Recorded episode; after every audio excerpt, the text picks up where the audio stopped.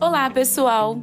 Sou Monique De Aquino, aluna de psicologia da Universidade Veiga de Almeida, e estou aqui com mais quatro colegas: a Natália Nascimento, Gabriela Cordeiro, Sônia Maria e Isis Vasconcelo, para mais um podcast da série Psicologia e os Impactos da Pandemia no Cenário Brasileiro.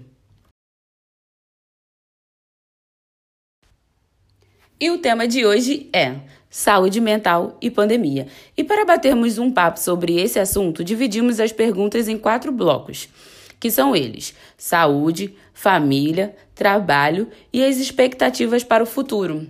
Porque afinal, essa deve ser a pergunta que todos se fazem no atual momento. Para isso, convidamos uma profissional atuante em assistência social, nossa querida psicóloga Dini Souza. Seja bem-vinda, Dini. Queríamos agradecer por você ter aceito o nosso convite e pedir que você se apresente para os nossos ouvintes. Eu me chamo Dini Souza, sou psicóloga e mestranda do programa de pós-graduação em psicologia clínica da PUC Rio Sou integrante do grupo interdisciplinar de estudos, pesquisas e intervenções Porta da Lembrança e estou ocupando atualmente cadeira no Conselho Estadual de Defesa de Direitos Humanos do Rio de Janeiro. Para darmos início ao nosso bate-papo, vamos começar pela saúde. É, no período pré-pandemia, a depressão e a ansiedade já estavam entre as doenças com maior índice mundial. Dadas as circunstâncias, esses índices cresceram consideravelmente. Diante disso, como manter a saúde mental em tempos de pandemia? E como ajudar alguém que está lidando com a depressão e a ansiedade em um contexto de isolamento? Durante os momentos de incerteza, instabilidade social, econômica e também diante de uma crise sanitária mundial, né? É natural que as pessoas passem a se sentir mais ansiosas, mais tristes, mais angustiadas. E lidar com o novo também gera essa angústia, né? A gente nunca precisou ter que lidar com uma pandemia nesse, nesse nível, né? É... E aí, para ajudar a manter a saúde mental durante esse período de pandemia do coronavírus, é... não existe uma fórmula é, secreta para manter a saúde mental nesses tempos, né? mas tem algumas coisas que podem ajudar, né? É, dependendo de cada sujeito, obviamente, né? É, então, manter contato com os familiares, com os amigos, é, mesmo que de maneira remota, né? É, procurar atividades físicas ou mentais que possam estar ocupando tempo, né? E também melhorando a qualidade de vida. E com relação a ajudar alguém que está lidando com, com algum tipo de transtorno, né, seja depressão, ansiedade, nesse contexto de isolamento, acho que o primordial é ter uma rede de apoio mínima, né? É, seja uma rede de apoio familiar, uma rede de apoio da comunidade, né? Muitas pessoas têm uma ligação muito, uh, muito firme, né? Com a igreja, com a sua comunidade, então acho que essa rede de apoio é essencial, né? E aí, para além da rede de apoio, que vai estar tá dando esse, esse suporte mesmo para essa pessoa, é, a gente sempre busca, né? a gente sempre orienta, na verdade, né, que busque por profissionais qualificados, né, é, que busque ajuda, seja profissionais da psicologia, profissionais da psiquiatria, ou até mesmo médicos, clínicos gerais, porque muitas vezes a gente tende a tendenciar né, um, um, um problema de saúde sempre no sentido psicológico, mas muitas vezes pode ser algo orgânico. Então é sempre bom estar com os exames em dia, né? É, e procurar profissionais que possam ajudar a, esse sujeito a lidar com a depressão e com a ansiedade, né? Agora, vamos falar sobre o contexto familiar. Diante da pandemia e do isolamento, várias famílias se viram confinadas dentro de suas casas, com isso, foi percebido que a convivência cotidiana se tornou insustentável em alguns lares. Como interpretar esse cenário? E como melhorar a convivência dentro dessas casas, devido às consequências né, do isolamento? É, e no que diz respeito ao quanto que a convivência cotidiana se tornou insustentável em alguns lares, Eu acho que muitas famílias não estavam acostumadas a estar em contato mais direto uh, durante o dia, né, ao longo do dia, né? Então eles não estavam acostumados a conviver, né? Muitos deles chegavam após o trabalho, né, é, à noite em casa, e aí é, houve essa essa necessidade de adaptação, né? Muitas famílias, né, muitos é, membros da, da, das famílias precisavam precisaram, na verdade, estar de home office, né? Enfim.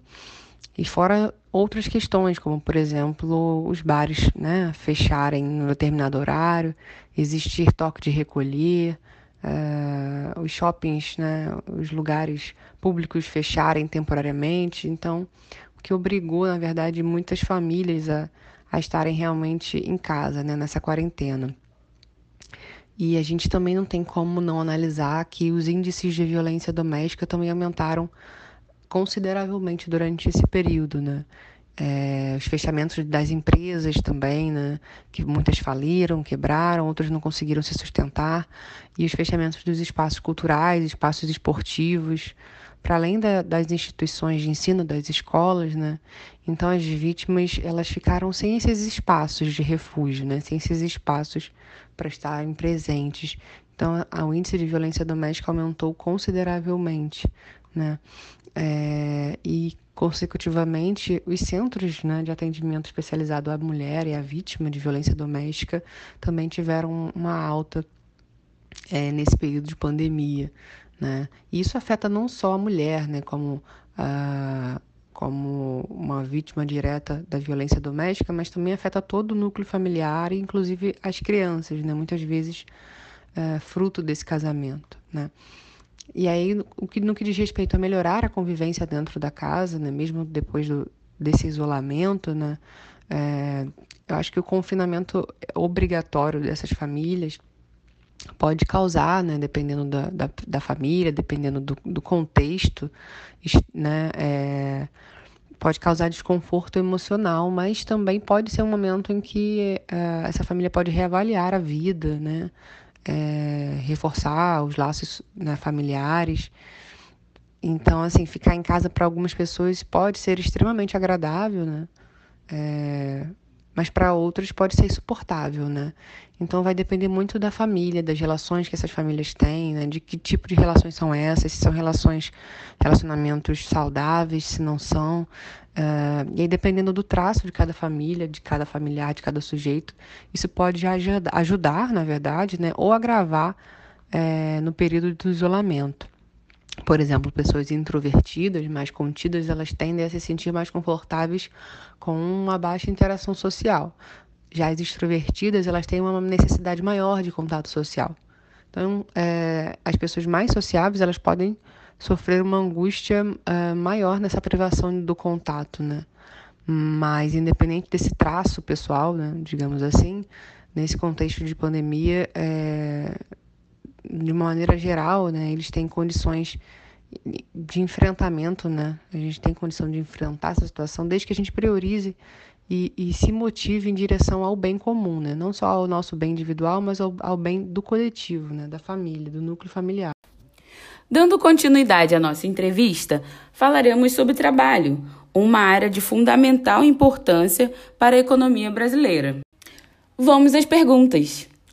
A segurança e a higiene no trabalho são fatores importantes no enfrentamento do Covid-19, que outras doenças podem ser adquiridas pelos trabalhadores de atividades essenciais. Os profissionais de saúde podem ser contaminados no local de trabalho. Considerando o aspecto mental, quais são os cuidados primários no atendimento a esses profissionais? E Quais aconselhamentos para se manter a saúde mental do trabalhador em tempos de pandemia? No que diz respeito à temática do trabalho, eh, é sempre importante que se informe ao trabalhador sobre os riscos à saúde que são apresentados pela, pela Covid, né? E o quão importante é tomar todas as medidas de proteção possíveis, né? E a gente sabe que para os trabalhadores da área da saúde, sejam eles médicos, enfermeiros, uh, psicólogos, né, os trabalhadores de uma maneira geral, maqueiros, recepcionistas. Uh, os principais desafios no enfrentamento à pandemia são muitos, né, como, por exemplo, o grau de contágio do vírus, que é bem elevado, fora a falta de equipamento de proteção individual, por exemplo, né, para além da sobrecarga de trabalho, enfim, as condições precárias de trabalho né, e a intensificação também dessa jornada de trabalho é, vai impactar diretamente na saúde mental desses trabalhadores, né? Que podem é, fazer com que gere nesses, nesses sujeitos sentimentos de desamparo, né? De incapacidade. É, e além das inseguranças vivenciadas, é, dessa precarização do trabalho, os trabalhadores ainda são considerados possíveis transmissores de Covid, né? Então, o impacto na saúde mental desses trabalhadores é, é resultado de diversos fatores relacionados ao contexto do trabalho, é, em especial pelo número elevado de trabalhadores que atuam na linha de frente é, do coronavírus, né? E aí, a partir dessa conjuntura, é preciso criar estratégias de apoio, né? Uh, de suporte, né, de apoio psicológico, inclusive, para esses trabalhadores que possibilitem inclusive um espaço de fala, de acolhimento. É preciso a gente estar atentos às estruturas que esses trabalhadores estão inseridos e não individualizar uma questão uh, apenas como um, um, sofrimento individual, mas pelo contrário, de considerar uh, esses trabalhadores, né, que trabalham de uma maneira muito precária, principalmente na área da saúde, e considerar eles imersos dentro de um projeto político de sucateamento da, das políticas de saúde, né? E de sucateamento dos direitos trabalhistas também, que nesse momento da pandemia acaba evidenciando muito a precarização da saúde pública desses trabalhadores. Para encerrar a nossa entrevista, vamos ao último bloco de perguntas relacionadas ao futuro. Sabemos que a crise causada pela Covid-19 afeta a saúde física e mental das pessoas isoladas a OMS projeta que a depressão e a ansiedade serão as primeiras causas de perda de capacidade de trabalho nos próximos 10 anos em todo o mundo. O que podemos fazer diante desse cenário? Muito se brincou sobre o alívio dos efeitos do isolamento social através do consumo de drogas lícitas ou ilícitas. Com isso, será que encontraremos uma sociedade com problemas de vícios? Poderemos encontrar outra forma de lidar com os contratempos da vida? É, o contexto social da pandemia ela pode ser realmente, né, dependendo da pessoa, um potencializador de quadros depressivos, né? assim como quadros ansiosos, compulsivos, é, uma vez que, se a gente for parar para pensar, é, a gente tem uma fantasia, né, quase que uma fantasia é, de onipotência que foi rompida quando a gente se deparou, quando nós nos deparamos com a vulnerabilidade humana, né, de que a gente não dá conta de um vírus como, como esse. Então, a gente precisou de uma hora para outra lidar com o inesperado, lidar com mortes de familiares, de pessoas próximas. E isso causa uma sensação muito grande de, de, de impotência, na verdade, né? É, e ainda tem algumas questões também relacionadas a, a, a, uma ameaça de nós estarmos impedidos de realizar aquilo que nos dá prazer, nos dá segurança. Né? Muitas pessoas acabaram sendo privadas de atividades nesse sentido, né? em função do isolamento, em função de comércios, de, de espaços sendo fechados.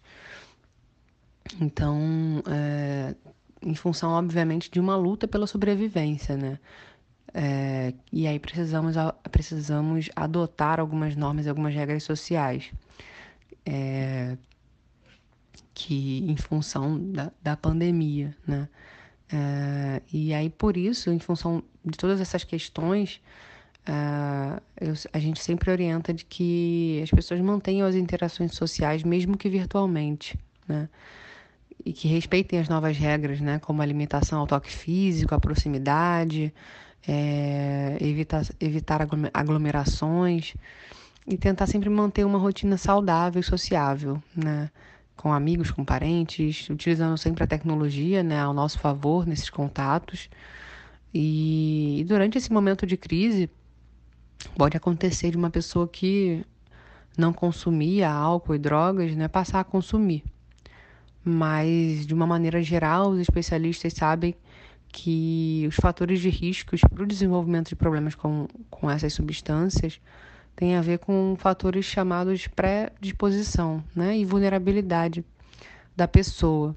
Então, indivíduos, por exemplo, com algum tipo de transtorno mental, ansiedade, depressão, uh, ao entrar em contato com a droga, têm mais dificuldade de controlar o consumo. É, quando ele já tem um uso prévio de drogas né, antes da pandemia, é, tem que se cuidar ainda mais. Então, o caso de, de, de questões, por exemplo, familiares ou estis, né, é, pode também é, ser fortemente agravado em um, em um momento de confinamento.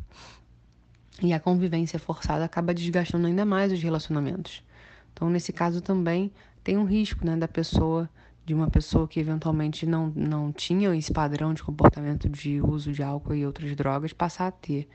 Então a gente precisa estar sempre atento com relação à, utilização, né, é, de, de, com o uso né, de álcool ou outras drogas e, e, e dar sempre o apoio né, e o suporte para esse familiar, para essa pessoa que precisa, né? Porque muitas vezes a pessoa não, não busca o álcool e, e outras drogas e depois ela fica mal, né? Muitas vezes ela já se encontra em uma situação é, ruim, né, de depressão, de ansiedade, de alguma outra questão familiar, e aí busca as drogas para dar conta desse sofrimento e dessa angústia.